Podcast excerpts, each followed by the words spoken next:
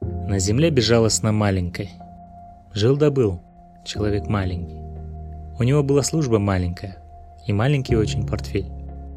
Получал он зарплату маленькую. И однажды прекрасным утром постучалась к нему в окошко. Небольшая оказалась война. Автомат ему выдали маленький. Сапоги ему выдали маленькие. Каску выдали маленькую. И маленькую по размеру шинель.